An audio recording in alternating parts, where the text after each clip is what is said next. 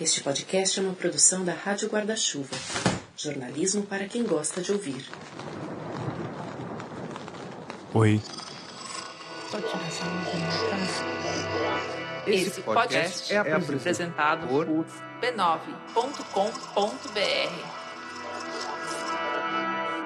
Em março desse ano, quando o isolamento por causa do coronavírus estava começando, eu entrevistei uma amiga sobre uma experiência de vida incrível.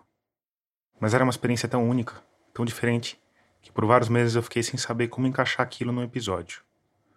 Aí, uma madrugada no começo da primavera,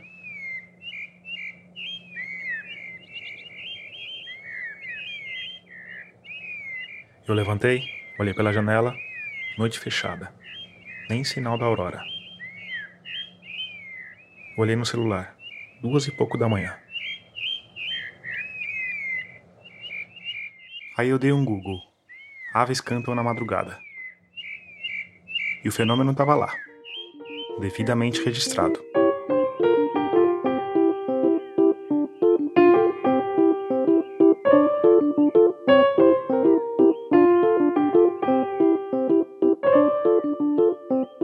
Uma enxurrada de reportagens falando sobre como o sabiá laranjeira, um dos passarinhos mais comuns da cidade de São Paulo, estava cantando cada vez mais cedo.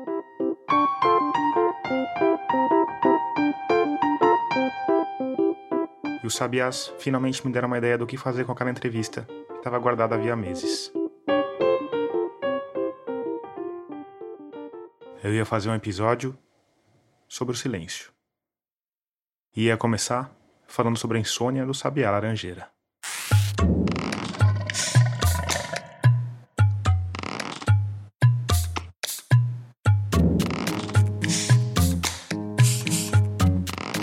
Eu sou Tomás Chiaverini e o 38º episódio de Escafandro já começou. Nele, eu vou falar sobre sabiás extremamente urbanos, sobre a misteriosa cultura das baleias, sobre peixes cantores, camarões explosivos e sobre como uma pessoa reage à experiência de passar 10 dias em silêncio.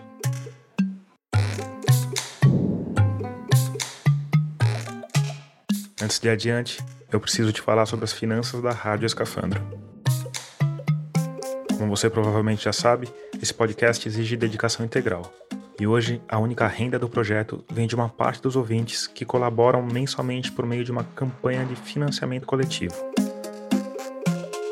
A campanha está no ar há pouco mais de um ano e a boa notícia é que ela tem crescido. A má notícia é que tudo que é arrecadado ainda não é suficiente para pagar os custos do projeto.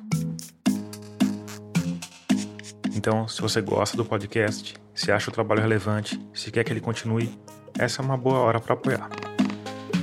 Para fazer isso, é só ir lá em catarse.me barra escafandro ou picpay.me barra escafandro e escolher o valor com o qual você quer ou pode contribuir. E se você já está entre os humanos luminosos que ajudam a manter nossos mergulhos quinzenais, fica aqui o meu muito obrigado. Ah, e antes que eu me esqueça, me segue nas redes sociais. Eu tô no Twitter, no Instagram e no Facebook como Tomás Chiaverini ou como Rádio Escafandro.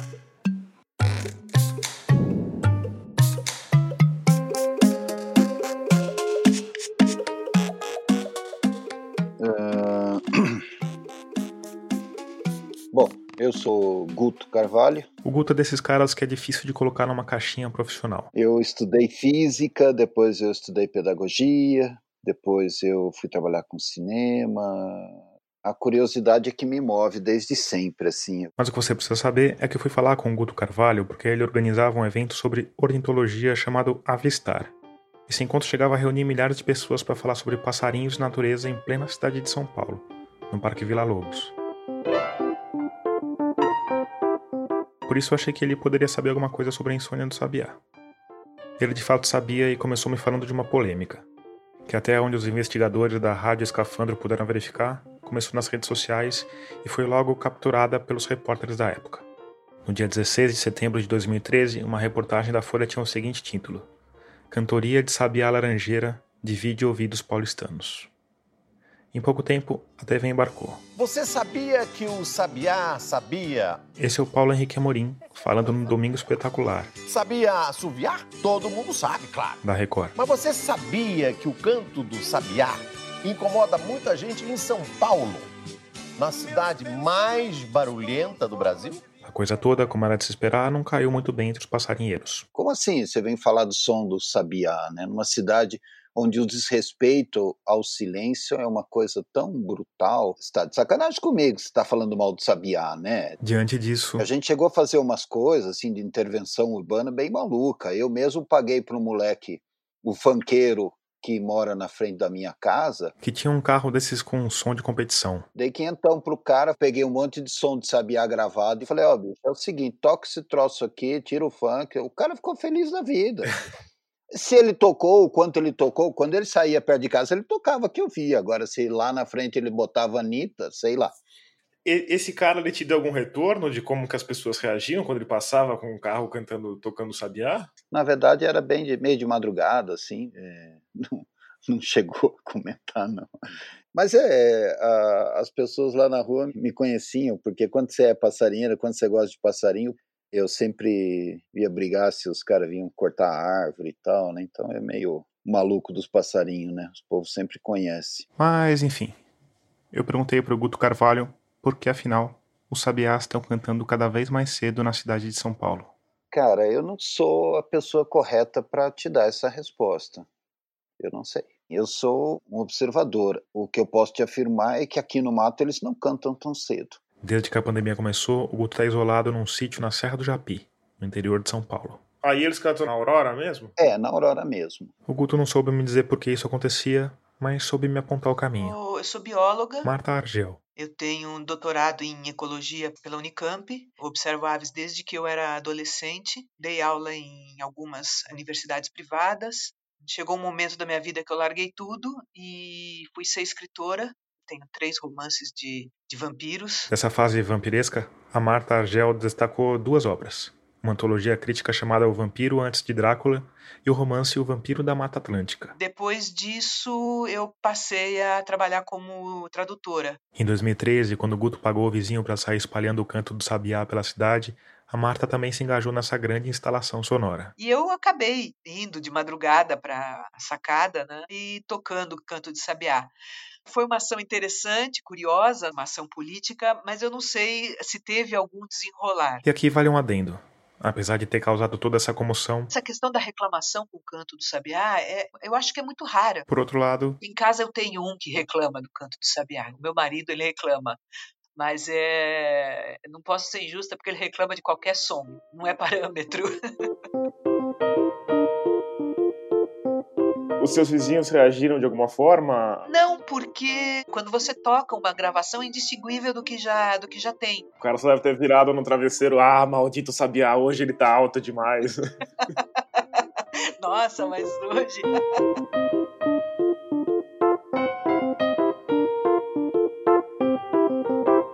E para você, meu ouvinte que é como o marido da Marta, a boa notícia é que o canto do sabiá é sazonal, de julho a novembro. Então, talvez mais para daqui mais duas ou três semanas a gente pare de ouvir o sabiá cantando de madrugada.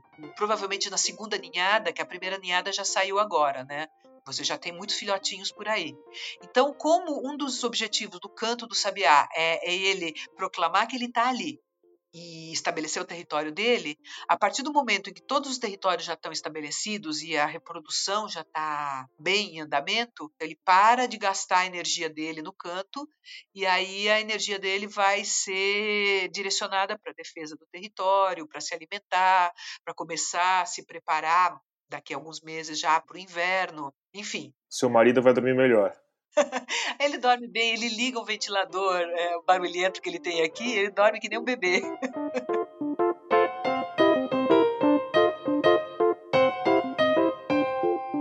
Tá, mas dá pra dizer por que afinal os bichinhos estão cantando cada vez mais cedo? A gente sempre trabalhou com a ideia de que por causa do ruído da cidade, né, durante o dia, o sabiá tivesse começado a cantar cada vez mais cedo para evitar essa competição sonora, né? Porque aí o canto dele se destacaria mais na, na paisagem sonora. Faz sentido.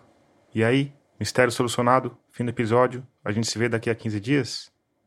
Hum, Mas uma coisa que me intriga é por que, que só o sabiá fez isso? Se o ruído ambiente é o fator, por que, que a gente não tem outras espécies usando essa mesma estratégia? e por quê?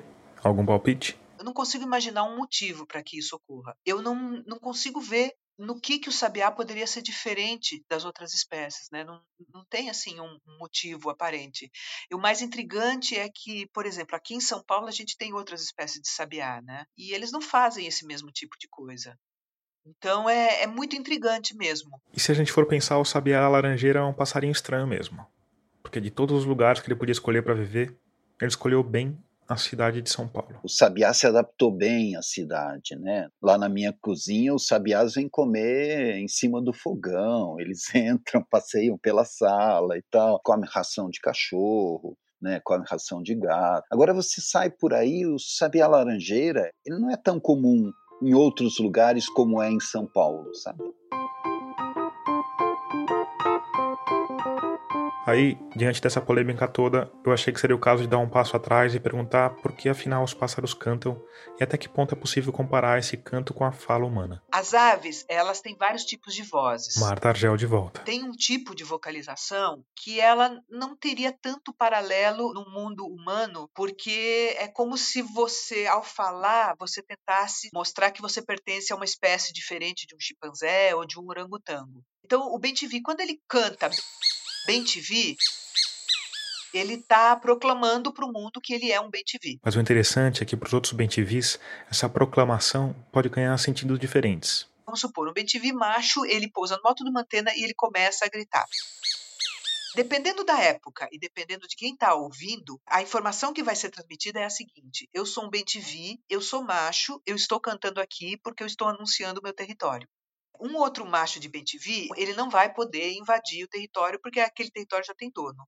Mas se esse bem-te-vi que está cantando, ele estiver fora do território dele, e um outro macho escutar, o macho que é dono do, do território, ele vai pensar: opa, tem um bem-te-vi macho cantando no meu território, eu tenho que ir lá e tenho que expulsar ele. Se esse bem-te-vi ele está no começo da estação reprodutiva, ele está cantando dentro do território dele, e uma fêmea ouve, e essa fêmea está atrás de um parceiro, ela pode pensar: estou ouvindo um BTV macho cantando, vou ver se ele está no território dele e quem sabe eu encontro meu parceiro. Essa diversidade de interpretações é bem visível em experimentos de campo em que o canto dos pássaros é reproduzido por um alto-falante. Dependendo das circunstâncias, a reação daquela ave pode ser se aproximar, opa, tem um intruso na minha área, vou lá ver quem que é e eu vou ter que expulsar. E em alguns casos, o efeito é oposto. A ave está cantando, você toca o playback, em vez dela chegar perto, ela cala a boca e some. Então, o que se interpreta é que essa ave, talvez ela estivesse cantando numa área que não é o território dela. Aí tem outras vocalizações, é o que se é, assemelha mais à linguagem humana que são o que a gente chama de chamados. Por exemplo, o tico-tico. O tico-tico ele tem uma vocalização enquanto ele está andando pelo chão e ele vai ciscando e procurando a, a, comida dele. Ele dá um cantinho, aliás, não é nem um cantinho, é o que a gente chama de chamado, né? Dá um, um chamado muito curto, que é um tic, tic, tic, e daí que veio o nome dele, tico-tico, né? E esse chamado, ele é um chamado de contato. Por exemplo, você tem um macho e uma fêmea se alimentando no chão, no meio da folhagem, e eles não estão se vendo mas eles mantêm o contato com esse chamadinho. É como se o tempo todo eles estivessem: Oi, querido, eu estou aqui. Oi, querida, eu estou aqui.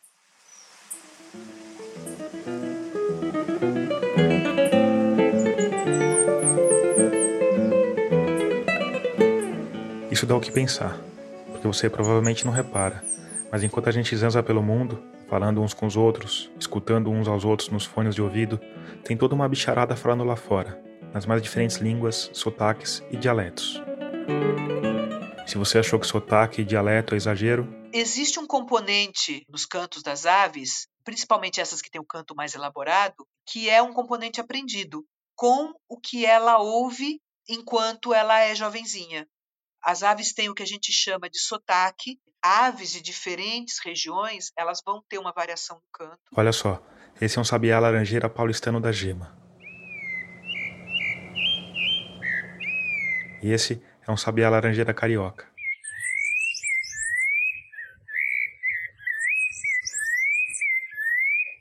O que, que, isso significa em termos de reconhecimento das aves? Eu não sei exatamente. Pode ser que as aves elas consigam reconhecer, é, se reconhecer individualmente, assim como nós conseguimos reconhecer é, as pessoas por sua voz, né? É um treco fascinante mesmo. Mas sabe o que é ainda mais fascinante no mundo das conversas animais? O canto das baleias jubarte. Um canto que se estende por dias e que pode ser escutado a milhares de quilômetros de distância. A jubarte, particularmente, é o que tem o, o, o que a gente chama de canto mais elaborado. Esse é o Júlio Baumgarten. O Júlio é biólogo formado pela Universidade de Brasília, onde também fez mestrado em ecologia. Depois ele fez doutorado na Unicamp e acabou se interessando pela bioacústica. Aí ele foi para a Bahia estudar morcegos, mas acabou seduzido pelas jubartes. Hoje ele dá aula na Universidade Estadual de Santa Cruz, que fica perto de Ilhéus, e é um dos coordenadores do projeto Baleias na Serra. Porque ele é uma sequência de repetições, de notas que juntas em frases, que se juntam em temas, e esses temas podem ser repetidos e fazem ciclos, que podem ser muito longos, né? E a baleia pode repetir esse ciclo por muitas e muitas horas. As baleias são um dos bichos mais fascinantes da Terra. E isso vai muito além do canto. Até o jeito como os humanos vêm interagindo com esse bicho é fascinante. Porque no final do século XIX e até meados do século passado, as baleias foram caçadas ferozmente. A gordura era muito usada para iluminação pública e o óleo extraído de dentro da cabeça do cachalote era um lubrificante muito valioso. Os navios baleiros, verdadeiras fábricas flutuantes, ficavam anos no mar e quase exterminaram várias espécies.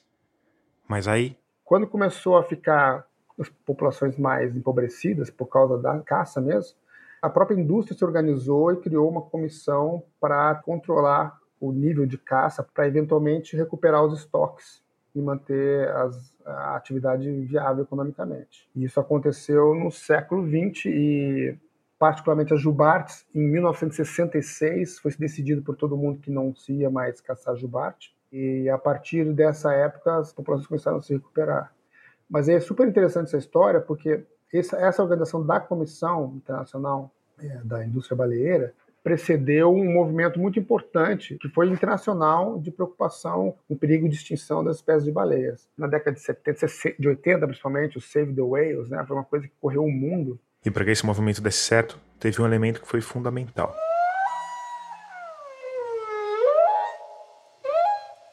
Quando teve a primeira descrição do canto das jubartes, aquilo comoveu muita gente, né? A nossa empatia tem muito a ver com algum tipo de identificação, né? Então, esse negócio do canto foi um, um sucesso incrível, né? As pessoas começaram a ficar muito entusiasmadas e muito apaixonadas pelas baleias, porque são bichos incríveis, né? São bichos enormes. Quem vem para o mar e vê uma baleia perto de um barco, num passeio, não vai esquecer nunca. E o resultado de tudo isso para as baleias? Talvez a nossa população aqui do, do Atlântico Sul tenha chegado perto de 500 indivíduos e hoje ela está na escala dos 20 mil, que já está um próximo do que se acredita que foi a época pré-caça, né?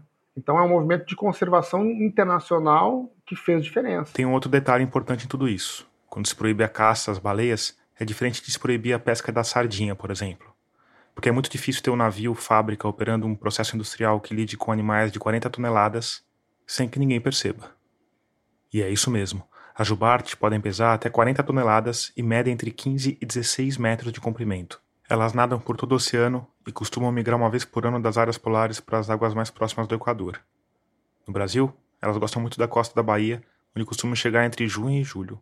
E uma das coisas mais doidas é que as fêmeas têm os filhotes nessa época, nas águas mais quentes. Só que elas praticamente não comem aqui. Quer dizer, ficam até meio ano amamentando gigantescos recém-nascidos de uma tonelada sem se alimentar. Depois, quando os filhotes engordam, elas nadam milhares de quilômetros até as águas frias do sul, onde finalmente vão encher a pança de krill, uma espécie de camarãozinho minúsculo que é o prato predileto delas. E tem uma outra coisa surpreendente nesse vai e vem das baleias. É que o canto delas vai mudando a cada viagem. Como tem vários elementos né, de unidades, frases, o rearranjo disso e eventualmente unidades novas, que são notas praticamente, né? Tem novidades e modificações de ano para ano. A coisa fica ainda mais interessante, porque em geral essas mudanças no canto ocorrem de forma mais ou menos homogênea. Grupos de baleias que cantam junto têm o mesmo sotaque. Mas aí.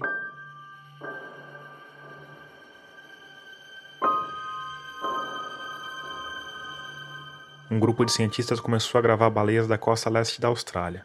Eles gravaram mais de mil horas entre os anos de 1995 e 1998 eles perceberam uma mudança lenta e gradual no canto, o que era de esperar. Mas aí, algo diferente aconteceu. Em 1995 e 1996, eles identificaram duas baleias que cantavam de um jeito diferente, com sotaque da outra costa da Austrália. No ano seguinte, esse novo padrão da costa oeste se tornou bem mais comum entre o grupo de mais de 100 indivíduos que começou a alternar entre o canto novo e o canto antigo. E aí, dois anos depois, todo mundo desse grupo tinha abandonado a linguagem antiga para conversar na nova língua, trazida por duas baleias, que é o que tudo indica, vinham da outra costa.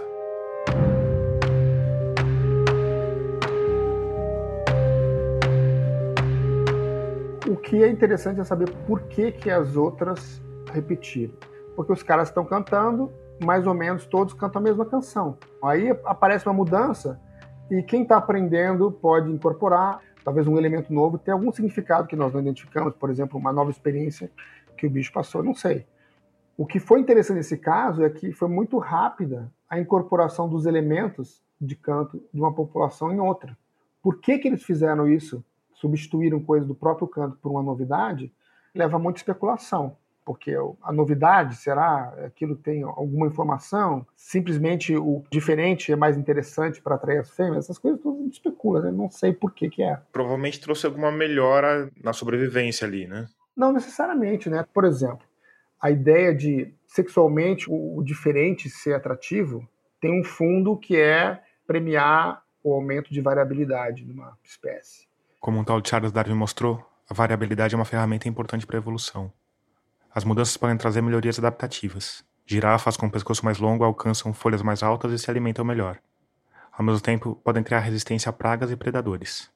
A gente vê muito o exemplo oposto na agricultura, quando a reprodução de plantas idênticas fez culturas inteiras serem exterminadas por uma única praga, como aconteceu com alguns tipos de banana. Só que essa relação entre mudança e evolução não é uma regra. Tem elementos de comportamento que estão lá porque estão de carona com outras coisas importantes. Não é simples você avaliar isso, né? Você associar determinado tipo de comportamento necessariamente a um sucesso de sobrevivência ou de um sucesso reprodutivo maior. E se mapear isso já é difícil com passarinhos numa cidade grande, imagina com animais de 40 toneladas que passam a vida perdidos no mundão azul submarino. A gente tem pouca chance de ver o que está acontecendo enquanto a gente está ouvindo o canto. Então é mais difícil e demora-se muito mais para entender. Então, a gente acredita que está ligado a comportamento de corte, né? Mas isso é mais difícil de você demonstrar para Gilberto. Quer dizer, a gente não faz ideias, não dá nem para especular sobre por que, que as baleias. Só especular a gente sempre faz, Tomás. É o que a gente mais gosta de fazer, especular. Mas é isso que eu quero, eu quero especulações. Porque, veja, tem muitas coisas que podem estar acontecendo. Esses bichos podem estar fazendo coisas muito mais interessantes do que a gente imagina, né? Nessa hora eu já estava imaginando as baleias construindo impérios secretos no fundo do mar. Complexas Atlântidas cetáceas. Eles podem ter uma cultura muito mais complexa e muito mais evoluída do que a gente imagina, você acha? A cultura tem muito a ver com a complexidade da maneira com que você lida com os recursos. Mesmo comunidades que vivem de maneiras bem mais simples, bem mais próximas ao que a gente viu nos, muito tempo atrás, como povos indígenas que estão mais isolados, é muito complexa a maneira com que você lida com a natureza. E aí isso, obviamente, qualquer capacidade de tratar, manter e passar essa informação vai ter um prêmio de seleção natural, um prêmio evolutivo para quem fizer. Então é fácil você imaginar a evolução de comunicação, e da cultura quando a maneira com que você lida com o ambiente é muito complexa. Você troca informações que têm a ver com a sua capacidade de lidar com o mundo, com os recursos naturais. É um pouco diferente que esses bichos têm uma vida e uma maneira um pouco mais simples de lidar com os recursos naturais. Eles têm problemas, né? Eles têm áreas que têm mais comida, áreas que têm menos, eles têm predadores. As fêmeas, quando estão criando os filhos, elas têm que lidar com os machos que estão incomodando ali, tentando acasalar, e ela está tentando poupar o filhote.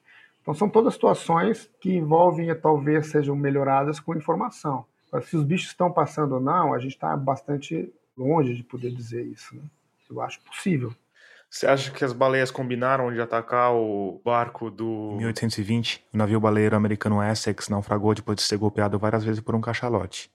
A história virou livro-reportagem, filme e inspirou um dos meus romances prediletos, Moby Dick, do Herman Melville. A caça organizada, que você tem papéis diferentes de um ataque, isso existe na natureza em vários grupos. No cetáceo você vê as orcas, como fazem aproximações absolutamente elaboradas em que um bicho tem um papel completamente diferente de outro. Para até levantar gelo e tirar foca, elas trabalham em cooperação.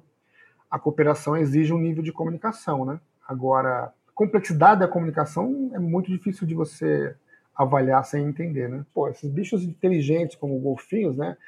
Mesma espécie em lugares diferentes, usam técnicas completamente diferentes de pescaria. Isso é cultura também, né?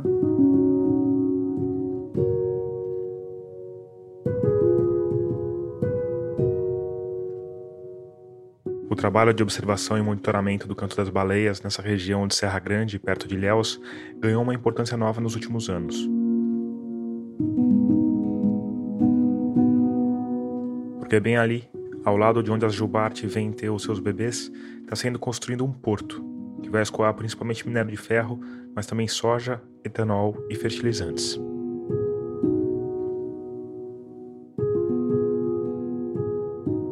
Aqui a gente tem uma praia aberta, né? A gente não tem enseada. Além disso, cai muito devagar a profundidade. Então vai ser um porto diferente. Uma grande ponte perpendicular à costa vai levar o minério algo como 3 km mar adentro. Que é onde os navios vão encostar e na frente dessa área que os navios vão encostar, vai ser construído um grande quebra-mar, que é como uma ilha, vai ter, sei lá, uns 500 metros de comprimento, mais uns 80 de largura, alguma coisa assim. Então, tem, do ponto de vista do impacto no ambiente marinho, você vai ter um quebra-mar que vai mudar os padrões de sedimentação e a retirada de, de sedimentos ali na, na, costa. Você vai mudar o regime de ondas ali, porque vai ter o quebra-mar. E você vai ter o trânsito dos navios que vão estar cortando ali que tem, por exemplo, o barulho, né, os navios para as baleias é uma coisa importante, né? Esse trânsito vai mudar um pouco a cara da paisagem acústica que a gente tem aqui.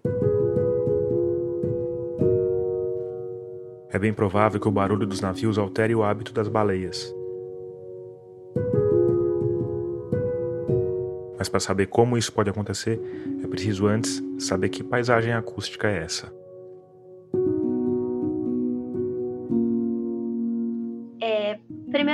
Me apresentar, né? Tamires Fernandes. Eu sou bióloga pela UERJ. Universidade Estadual do Rio de Janeiro. É, eu comecei a trabalhar com baleias e golfinhos em 2015, ainda na graduação. E eu comecei a, a, minha vida no mundo dos sonhos, né, na bioacústica, em 2019, que foi quando eu decidi fazer o mestrado. É sobre os estudos para esse mestrado, que aliás está sendo orientado pelo Júlio Baumgarten, que a gente vai falar por aqui. O objetivo do meu trabalho é descrever a paisagem acústica da região de Serra Grande. E no que se consiste uma paisagem acústica? São todos os elementos que produzem som em um ambiente.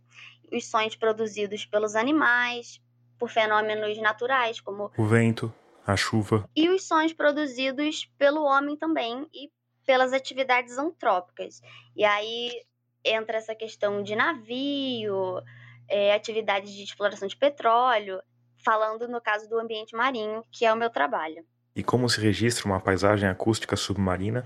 A gente pegou hidrofones. Microfones para gravar embaixo d'água. Atraca no fundo do mar e eles ficam gravando continuamente de forma independente. Quanto tempo que eles ficam embaixo d'água, Tamires? A gente atracou em junho e recolheu em outubro. Quatro meses. Isso. Ele ficou gravando ininterruptamente esse tempo todo? Sim, gravando 24 horas por dia. E aí você pega isso e fica escutando centenas e centenas de horas de gravações do fundo do mar, é isso? É, não exatamente. O meu trabalho ele tem dois objetivos. O primeiro é fazer o que a gente chama de baseline, que é descrever todos os sons que existem por ali antes da implementação do porto. Um segundo objetivo do meu trabalho é justamente arranjar ferramentas que possam monitorar o ambiente de forma efetiva, porque é humanamente impossível eu colocar um fone e escutar tantas horas de gravações por dia. E aí existem ferramentas matemáticas que são chamadas de índices acústicos, que me mostram informações ecológicas a partir de uma série de cálculos de informações do som para eu saber qual é a saúde desse ambiente. No ambiente marinho, esses índices acústicos estão começando a ser implementados, às vezes a gente não sabe se eles funcionam. E aí uma parte do meu trabalho é testar se esses índices acústicos eles vão estar relacionados com os resultados que eu vou achar nessa parte de descrição. Então, assim, a gente não ouve todas as gravações porque é uma quantidade enorme e esse é um grande desafio desse novo ramo. Você tá pegando os cachorros latindo aí, né? Tô, mas não tem problema. É bom que a gente já fala sobre, sobre silêncio e ruído, já, já tem um exemplo prático. Tá, cheguei a ficar com vergonha aqui.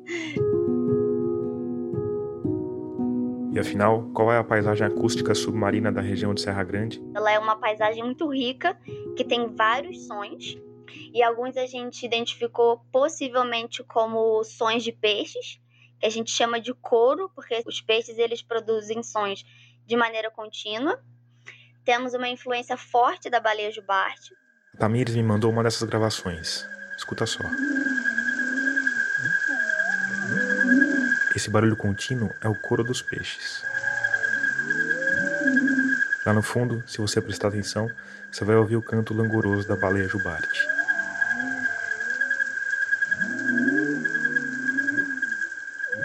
E aí, você sabia que peixe falava? Tanto os peixes quanto os crustáceos, os camarões, as lagostas, eles produzem sons intencionais ou não intencionais. Os intencionais são, por exemplo, para corte, para reprodução, né? Ou para o animal defender o território dele. E no ambiente marinho, o som ele tem um papel mais forte ainda, porque a luz está muito limitada embaixo da água. O olfato também é extremamente limitado. O tato talvez não seria a melhor opção também de comunicação, em compensação, os sons viajam a grandes distâncias. Então, vários grupos animais desenvolveram a comunicação acústica. E o crustáceo, como que um crustáceo se comunica? Tem duas formas.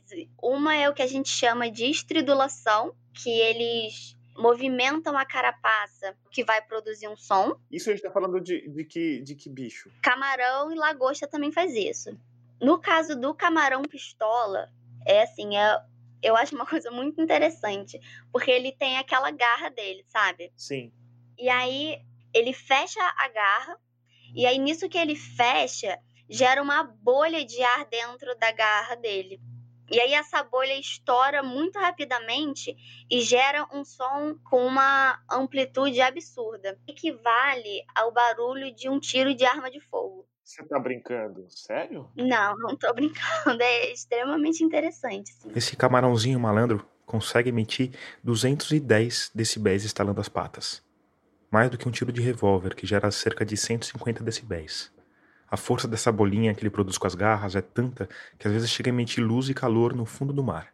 E o camarão usa isso para caçar, nocauteando outros bichos. Inclusive, o nome dele, além de camarão pistola, por conta disso, ou camarão de estalo, por conta desses barulhos. Eu achava que ele chamava camarão pistola porque ele era grande. Pode ser que seja porque esteja grande, mas é por conta dessa relação também com o, o número de decibéis, sim. Escuta só a barulheira feita por um grupo de camarões pistola, ou camarões de estalo, se você preferir.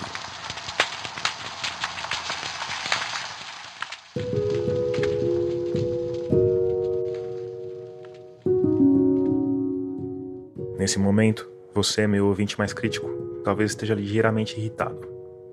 Afinal, eu falei que ia fazer um episódio sobre o silêncio e aparentemente estou fazendo exatamente o oposto. Falando sobre cantos, ruídos, estalos e afins. E eu confesso que isso me incomodou durante boa parte da apuração. Até que no fim da minha conversa com o Júlio Baumgarten, eu perguntei se ele queria acrescentar alguma coisa. É um costume que eu tenho. Vai que eu tô deixando escapar alguma coisa importante, né? E dessa vez era exatamente isso que estava acontecendo. O Júlio me falou de um treco chamado câmara anecoica.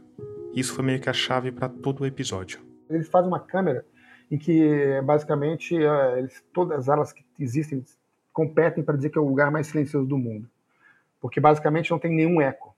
Então, se você se fecha ali dentro, o único som que tiver é o que você produzir. Chama-se câmara anecoica porque não tem eco. E os caras que trabalham com isso dizem que as pessoas ficam piradas se ficam lá muito tempo. por causa do silêncio absoluto. Porque você está num lugar, você espera ter um certo nível de reverberação, de eco. Esse é o normal. Se você está num lugar que não tem isso, que não volta nenhum som que você faz, é uma situação estranha, né? Eu fui lá, é uma coisa de maluco. Essa câmara que o Júlio visitou ficava na Universidade de Salford, na Inglaterra. Umas paredes cheias de espumas e coisas que quebram sons de alta e baixa frequência. Você pisa numa tela e lá embaixo vai ter essas espumas também para baixo. E aí você fecha a porta, apaga a luz é uma coisa muito doida. Você escuta o, o, sangue passando nas suas orelhas, sabe? Você realmente consegue escutar o seu sangue passando nas veias, não é, não é modo de dizer isso? Provavelmente o que a gente escuta é o, o, a, os vasos próximos ao ouvido, né? Mas você escuta. E você não tem esse som que faz parte do seu ambiente natural, que é os pequenos ecos, né? Você nem escuta de verdade, né? Mas está ali. O seu cérebro está processando. Tem gente que estuda esse estresse na, nas camas anecoicas, né? Tem gente que diz que não consegue ficar mais tanto tempo, né? E isso me fez pensar muito sobre essa história do que, que o silêncio significa, né? Porque a gente tem essa ideia de silêncio, ah, eu vou lugar silencioso, ficar calmo. Mas o que faz deixar calmo, na verdade, é você saber quais estímulos estão ali, ter o domínio da informação, não ter surpresas, né? Silêncio absoluto também te deixa tenso porque você acha que perde a capacidade de saber o que está acontecendo, sabe? Não é o silêncio que a gente precisa, né? A gente precisa do barulho conhecido ali, né? No lugar certo dele, né? É, exatamente, eu acho. O barulho do mar aqui, eu moro aqui na beira do mar, né? O barulho do mar, a gente sempre. Quem gosta do mar, né? Acha bom, né? Quer dizer, o silêncio, o silêncio mesmo, o silêncio absoluto, é algo que não existe na natureza. Conscientemente ou não, a gente está o tempo inteiro recebendo informações sonoras, processando essas informações e reagindo a elas. A gente tem alguns lugares que tem uma cara acústica e a gente não se dá conta disso. É boteco que você vai em São Paulo lá, que tem o mesmo tipo de ruído sempre. É, o formato das salas, das mesas, o barulho de talher ou não. Você chega lá e uma parte você reconhece aquele barulhinho lá, né? E eu acho que a faz acústica dos bichos é meio assim também. Por exemplo, um bicho que vai para uma floresta, ele tem lá vários elementos para ver se aquela floresta é adequada para ele. O que ele vê, a cara da floresta, os cheiros da floresta e eu acho que os sons da floresta. E tudo isso é que vai fazer ele se sentir em casa, né? A frequência que aparece os coros dos camarões, dos peixes, talvez as baleias identifiquem, né? Talvez ela saiba quando. Ah, cheguei. É, talvez, né? Talvez esses bichos utilizem esses sons para ter certeza que estão no lugar certo. Talvez o tráfego diário de navios mude essa cara para sempre. E talvez as baleias deixem de reconhecer aquele lugar como pertencente a elas. Eu acho que o risco maior é as baleias passarem a não gostar muito da nossa costa aqui e nos visitarem menos. O trabalho da Tamires é bem importante nesse sentido, porque ele vai medir o antes e o depois, vai dizer o que muda nos sons e talvez pensando de forma um pouco otimista, ele possa até mudar a maneira como a operação do porto vai ser estruturada. Isso já foi feito em alguns lugares, né, de você definir rotas que mitigam, né, ou diminuem o impacto. Isso é uma coisa que é possível fazer quando você tiver certeza de que há uma rota ou há um procedimento que claramente tem mais chance de ser compatível com o uso pelos animais. Né? Se existe o caminho e você identifica que existe, eu acho que é possível vender essa ideia e eu não vejo por que os empreendedores não queiram aceitar ou colaborar com isso, porque hoje em dia as empresas todas têm uma preocupação por, na venda do seu produto de mostrar essa postura, né?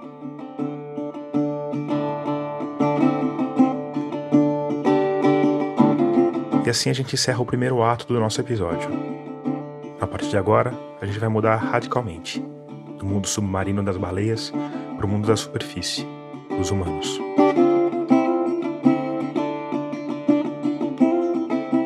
Para começar, eu quero que você imagine um sítio no município de Miguel Pereira, numa região serrana do Rio de Janeiro. É um lugar maravilhoso, assim. Você entra, vai indo por uma estradinha de terra, cercada de árvores, um lugar muito, muito gostoso. Essa que você está escutando é a Patrícia Vieira. A Patrícia é formada em jornalismo, mas também estudou filosofia e se especializou em psicanálise. Hoje ela trabalha como analista e astróloga. Mas a gente não vai falar de psicanálise nem de astrologia. A gente vai falar de uma experiência de vida da Patrícia que começou desse jeito. Você estaciona o carro, desce, descarrega suas coisas e você chega na casa principal. Uma casa com uma varanda em que já tem ali uma movimentação dos organizadores, que são voluntários. As pessoas que trabalham ali não ganham nada, e as pessoas que participam também não pagam nada. Mas, fora isso, esse começo tem a cara comum de qualquer check-in em qualquer hotel ou pousada do interior. Todo mundo descarregando os carros e preenchendo fichas de admissão com malas a tiracolo. Mas aí, já no fim dessa primeira etapa. Você diz se você tem algum vício, portanto, se você bebe álcool, com que frequência, se você fuma, com que frequência, se você usa algum tipo de droga, com que frequência, que medicamentos você está tomando, porque você se abstém também de usar qualquer tipo de entorpecente. Então, você não pode tomar sonífero, nenhum tipo de sedativo, e você não pode levar lanchinhos também, um chocolatinho, qualquer coisa assim para comer nos intervalos. Ninguém vai revistar sua mala, obviamente, está todo mundo contando com a sua boa fé, inclusive porque você está se comprometendo a não mentir. Além disso, já no hall de entrada. Você deixa celular, você deixa livro, você deixa qualquer material de anotação. Ou seja, qualquer coisa que possa distrair a sua mente fica na entrada do centro. Então, das 16 às 18, você se acomoda. Os quartos são para duas pessoas e são divididos por sexo: mulheres para um lado, homens para o outro. Essa divisão também acontece nos espaços comuns. Às 18 é servida uma sopa e depois às 19 horas tem uma palestra de apresentação do que vai ser, com o que, que você está se comprometendo. Então você se compromete a durante esses 10 dias ficar em silêncio absoluto. Esse silêncio absoluto é absoluto mesmo. A orientação é para não falar nem dentro dos quartos. E não só isso, mas evitar outros tipos de comunicação. Nada de mímica, recadinho, piscadela, cutucão no ombro. Nada. E esse é só o começo das regras.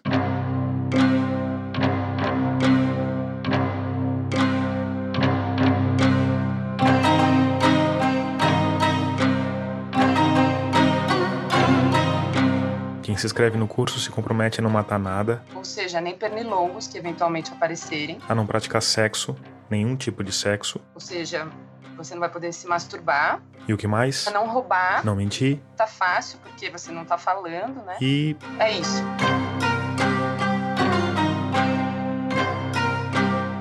Ah, e você também se compromete a aceitar tudo que lhe for oferecido.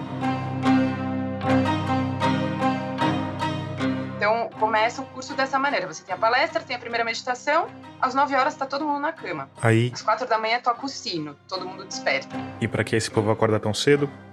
Para fazer o que eles fariam por quase todo o tempo nos dez dias seguintes: meditar, em silêncio. E me fala um pouco do esse primeiro dia. Como é que foi para você essa experiência, tanto da meditação quanto do não falar? A primeira meditação para mim foi muito, muito difícil porque a Patrícia mora em São Paulo e teve de passar uma noite no Rio antes do retiro.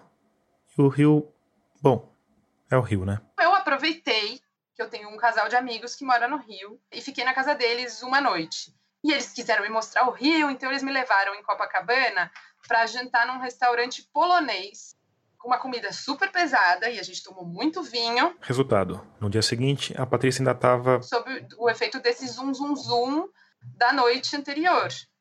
E é o zum zum zum justamente que é a dificuldade, porque quando eu sentei para meditar, logo nessa no dia zero, na meditação depois da palestra, foi muito difícil porque eu não conseguia me concentrar. Eu não achava posição, então qualquer posição começava a doer. Eu fiquei ansiosa, eu pensei que eu não ia conseguir. Eu comecei a pensar, puta, o que eu tô fazendo aqui? Acho que amanhã de manhã eu vou embora. A minha ideia no primeiro dia é, amanhã eu vou acordar e vou embora, não tô preparada. Eu viajei, não é para mim isso. Foi uma hora que durou, assim, sei lá, umas 10 horas para mim. Aí fui dormir, capotei, porque nessa meditação eu pesquei várias vezes que eu tava com muito sono. Daí, quatro da manhã, quando tocou o sino, falei, nossa, o que, o que é isso? Às quatro da manhã eu não vou levantar daqui nem a pau.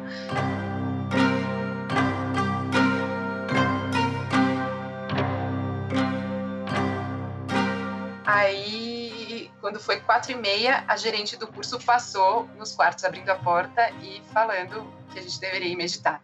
E aí eu decidi ir. Esse trajeto do meu quarto até a sala de meditação foi assim um suplício. Quando chegou lá, essa meditação foi melhor. E eu falei, não vou embora. Vou dar uma chance, sabe? Vamos ver o que acontece.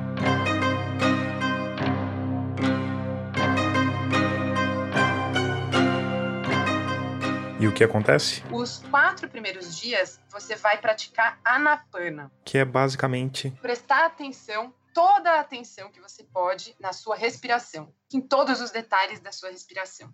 E você vai prestar atenção nessa região triangular. Da ponta do nariz até a base do lábio superior. Você vai colocar um, uma lupa aí. De resto. Se você tá com dor, se seu pé tá dormindo, se você tá com dor nas costas, se você tá com sono, se você tá com frio, se você tá com calor, você é convidado a ignorar tudo isso. E isso não é tarefa fácil como você aí do outro lado, livre para coçar onde te der na telha, já deve ter imaginado. Isso é muito desafiador de fazer, porque nós somos muito reativos.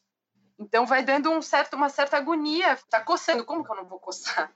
Essa coceira vai, vai durar infinitamente. Eu vou, preciso coçar. Aí começa o pé dormir. Você fala, meu Deus, meu pé vai dormir, vai gangrenar. Começa a vir um monte de fantasias. Eu tô sentindo, meu pé tá necrosando, já, já parou a circulação, eu tô fazendo uma varize agora, nesse momento. Deixa eu mexer a perna. Aí você mexe a perna. Ah, agora deu frio. Ah, agora deu calor. Começam a acontecer mil coisas, porque no nosso corpo estão acontecendo milhares de coisas ao mesmo tempo. E segundo a Patrícia, o aprendizado desses primeiros dias tem a ver justamente com isso. Você vai aprender sobre a impermanência de tudo, então não tem coceira que dura para sempre. É da natureza das sensações aparecer e desaparecer. Então você é convidado a observar esse trajeto do nascimento até a morte de cada sensação.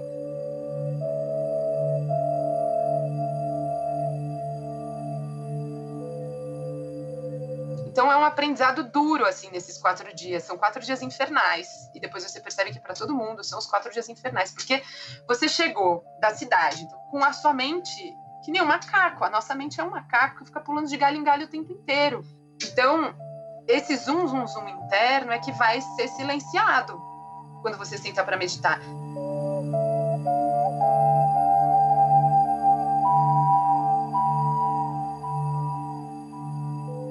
Prova dura.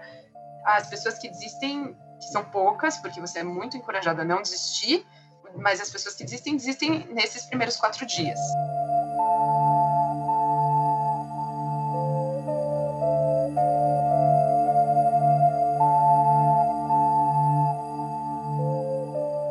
Sentar em silêncio, focando na respiração por longos períodos de tempo, é a principal ferramenta para aquietar esse macaco da mente.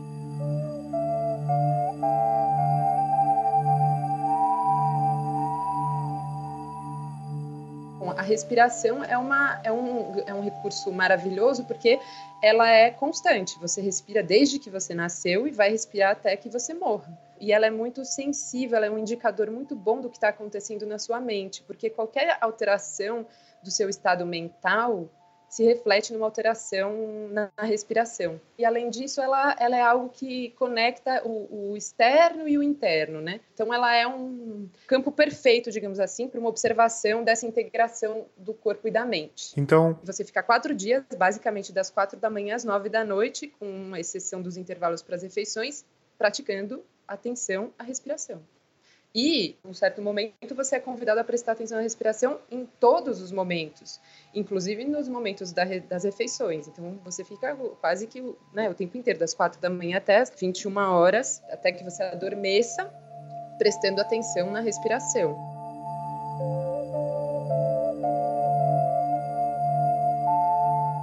Como a gente já disse, a atenção à respiração é a principal ferramenta para aquietar a mente, mas não é a única. Tudo no retiro é feito para reduzir os estímulos. A comida, por exemplo, vegetariana, afinal não se pode matar nenhum ser vivo, não é das mais saborosas. Então a ideia é que você não se distraia também com a comida. Então é tudo bem simples assim. Arroz integral, uns legumes refogados, alguma leguminosa, né, feijão, grão de bico, etc. Bastante salada. E uma sobremesa. Pequena.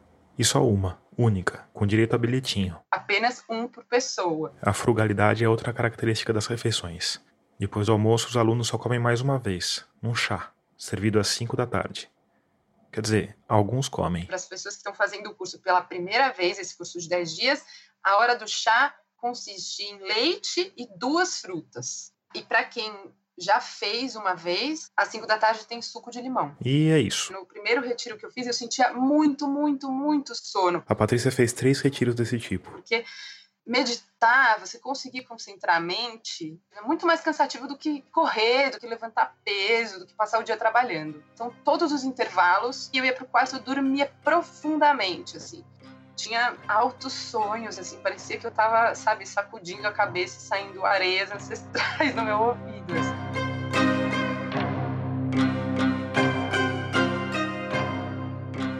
Em um desses intervalos, do meio-dia a uma, os alunos que sentirem necessidade têm uma rara oportunidade de falar, para tirar dúvidas com o professor. Do tipo, ah, não estou conseguindo me concentrar, estou com dificuldade nisso, naquilo, estou com muita dor, o que, que eu faço? As respostas costumam ser bem simples e quase sempre se resumem a um conselho único. Continua meditando.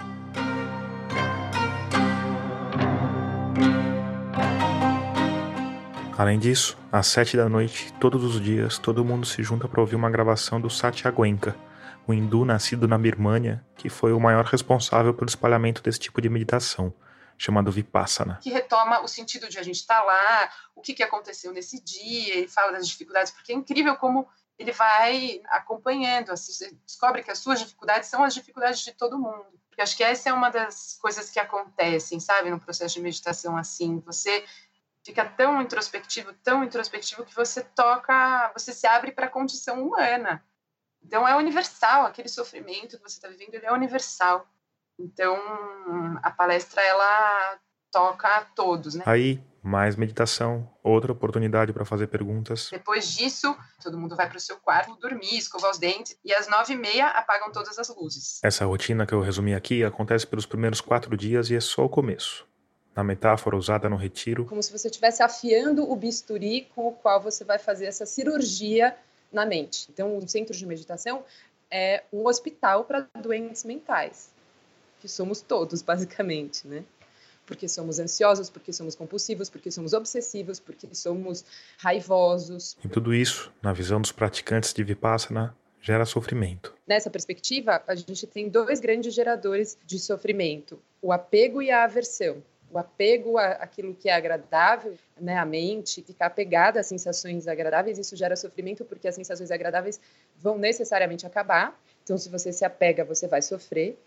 E a aversão às sensações ruins, desagradáveis, porque elas também vão desaparecer. Então, você não precisa sentir aversão a elas, você gasta uma energia muito grande, né, gerando aversão. Por isso que ao longo do curso você vai conquistando um espaço interno para experimentar esse ir e vir das sensações com equanimidade, ou seja, com uma, uma ausência de preferência. Você consegue observar o que está acontecendo como uma espécie de cientista observa, sem reagir com apego e sem reagir com aversão. Ou seja, o que gera sofrimento não é aquilo que te acontece, né? não são as sensações que você experimenta, mas a sua reação a elas. Então, se você conseguir questionar a reação e mudar o, o seu padrão de reação, você vai saindo do sofrimento. Então, ao longo do curso, você vai, você vai ficando necessariamente mais em paz. Você vai ficando, você experimenta assim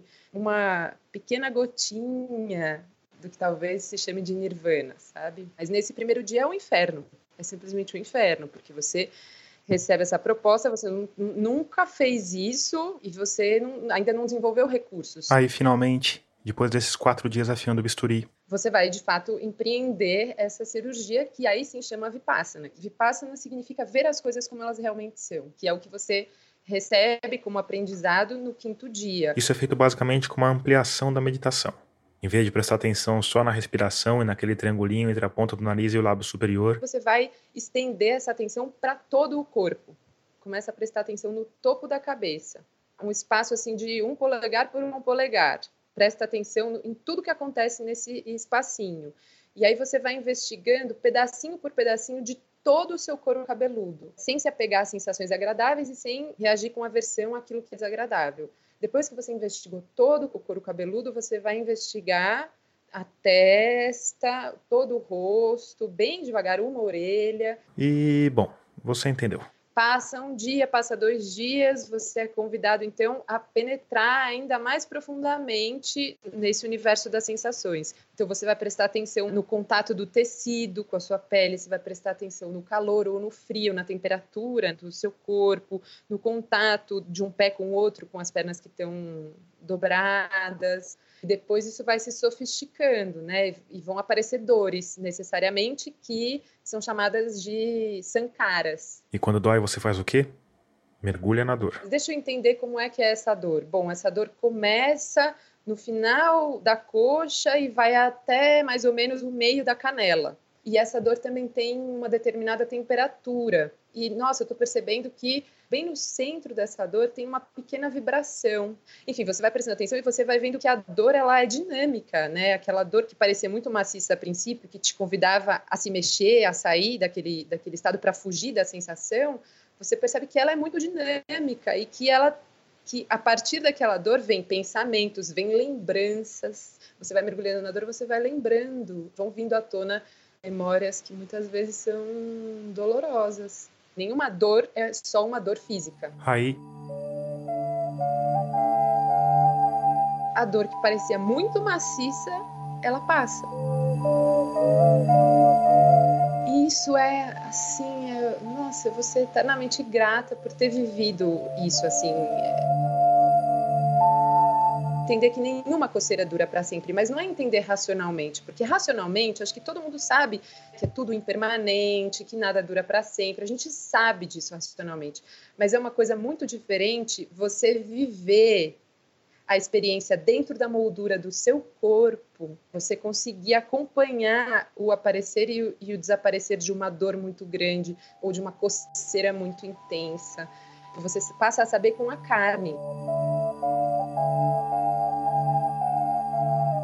A gente vive num mundo em que a gente é convidado o tempo inteiro para fora, né? Para que você se exponha o tempo inteiro nas redes sociais. Nós somos muito verborrágicos e nós somos muito, nós vivemos muito entretidos, né?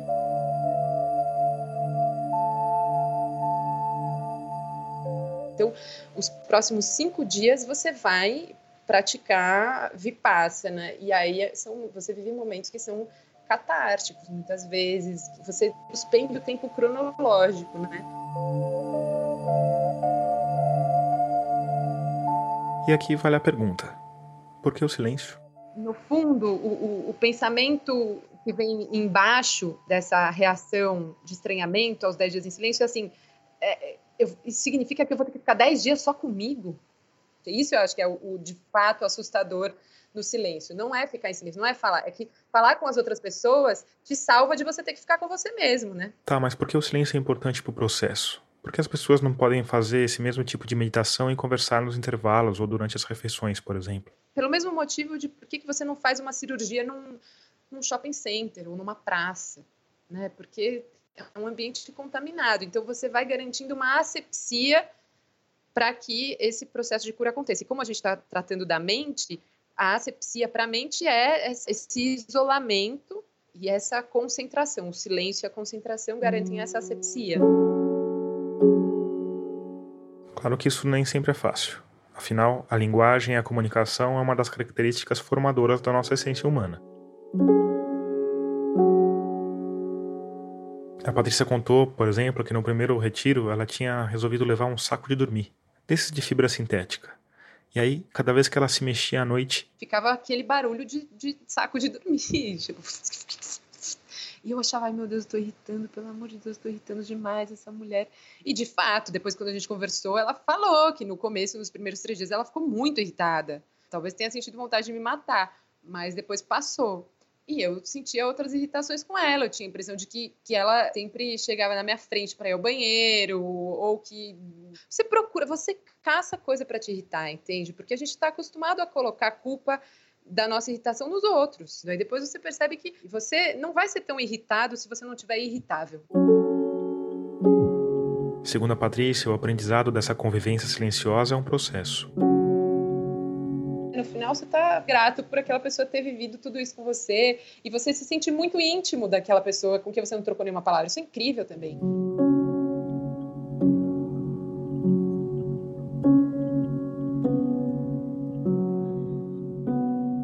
Aí, no fim desse longo percurso. Depois que você fez essa cirurgia muito profunda, que você entrou em contato com lembranças muito antigas, com processos geradores de sofrimento da sua mente muito arraigados, padrões de comportamento que geram sofrimento para você e para os seus próximos. Depois disso, você vai receber esse bálsamo, que é a metabávana. A partir daí, a meditação, que era totalmente introvertida, passa a se voltar também para o mundo exterior. Porque você vai compartilhar com o universo um pouco do que você ganhou, do que você conquistou ao longo desses nove dias anteriores. Então você vai emanar amor, porque nessa altura já está todo mundo profundamente grato pelo que viveu, né? Eu fiquei um pouco confuso sobre essa história de emanar amor. Na prática você senta igual, você senta para meditar de olhos fechados, começa prestando atenção na respiração, expande para vipassana e aí você passa a vibrar metabávana, né? E aí você também é convidado a perdoar, né? Você também chega nesse lugar. Você medita com a intenção de perdoar todos aqueles que te fizeram mal com ou sem intenção. E você também medita com a intenção de pedir perdão a todos aqueles a quem você eventualmente fez mal com ou sem intenção. Aí, no fim do décimo dia, você volta a falar com as pessoas. Nesse momento, os homens e as mulheres continuam separados. E aí as pessoas contam das suas experiências, né? Contam o que viveram. O que às vezes pode ser um pouco estranho. Uma das mulheres virou para mim e perguntou: "Qual o seu nome?" E aí quando eu fui falar meu nome, eu tropecei no meu próprio nome, de tanto tempo que fazia que eu não falava meu pr pr Patrícia. Então essa foi a primeira coisa que eu falei. E aí eu, eu comecei a, a prestar muita atenção, eu fiquei prestando muita atenção no que eu falava, em como eu falava, no meu tom de voz. Então, eu estava muito atenta ao que eu falava, como é que eu ia relatar a minha experiência e tal. E aí, na manhã do 11 dia, tem mais meditação, mas as pessoas já estão falando, então já é uma, numa outra sintonia. E aí, no, depois do café da manhã, as pessoas arrumam o, o, o centro de meditação, né? Todo mundo está liberado.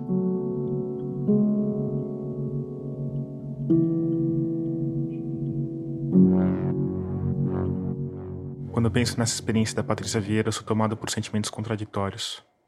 Porque, por um lado, como alguém que vive mergulhado nesse burburinho sem fim, recebendo estímulos externos a cada minuto acordado, eu também sinto necessidade de aquietar a mente. Por outro lado, o caminho para chegar até aí me parece insuportável. Não só pelo esforço, mas também pelo meu ceticismo materialista que tende a descartar qualquer tipo de experiência esotérica. Em outras palavras, eu não sei se eu seria capaz de sentar de pernas cruzadas emanando amor. Apesar disso, eu me fascino pela experiência, pelas motivações e pelos resultados. E eu pedi para a Patrícia me falar um pouco mais sobre isso. Eu sou psicanalista, eu faço análise há muitos anos.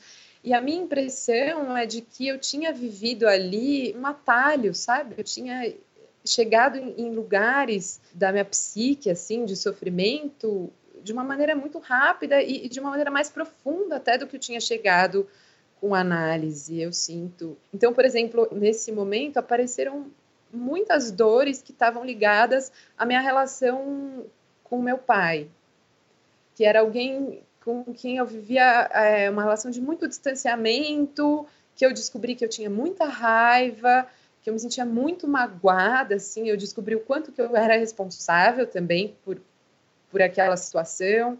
É, então eu elaborei muitas coisas relacionadas a isso e a partir disso um desdobramento de uma certa insatisfação constante que eu carregava com relação a todas as figuras masculinas da minha vida.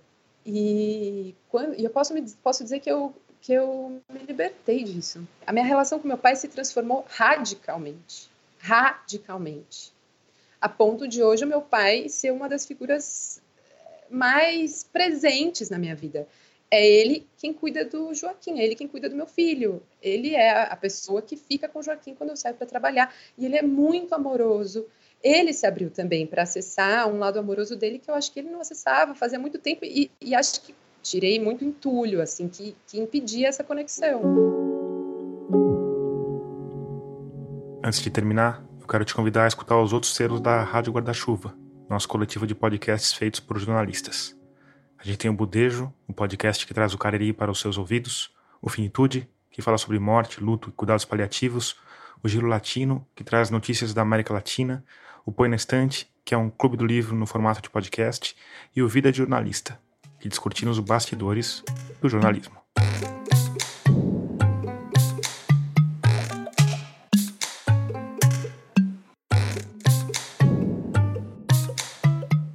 Agora sim, termina aqui o 39 episódio de Escafandro. Trilha sonora tema desse episódio é do Paulo Gama, a mixagem de som do Vitor Coroa. A interpretação de Tico Tico no Fubá, de Zequinha de Abreu, é do Edson Lopes. Esse episódio contou ainda com trilhas incidentais de Shed Crotch, Blue Dots, Kai Engel e Lobo Louco. O canto do Baleia Jubarte do Oceania Project. O Tico Tico foi gravado pelo Caio Brito, o Sabiá Carioca pelo Pedro Rinaldi, o Sabiá Paulista pelo Marcos Melo e o Bem TV pelo Jerome Fischer. Todos eles estão no site Xeno Canto. O coro de peixes e camarões foi gravado pela Tamires Fernandes. Eu sou Tomás Chiaverini e concebi, produzi, editei e sonorizei esse podcast. Obrigado por escutar e até o próximo mergulho daqui a 15 dias.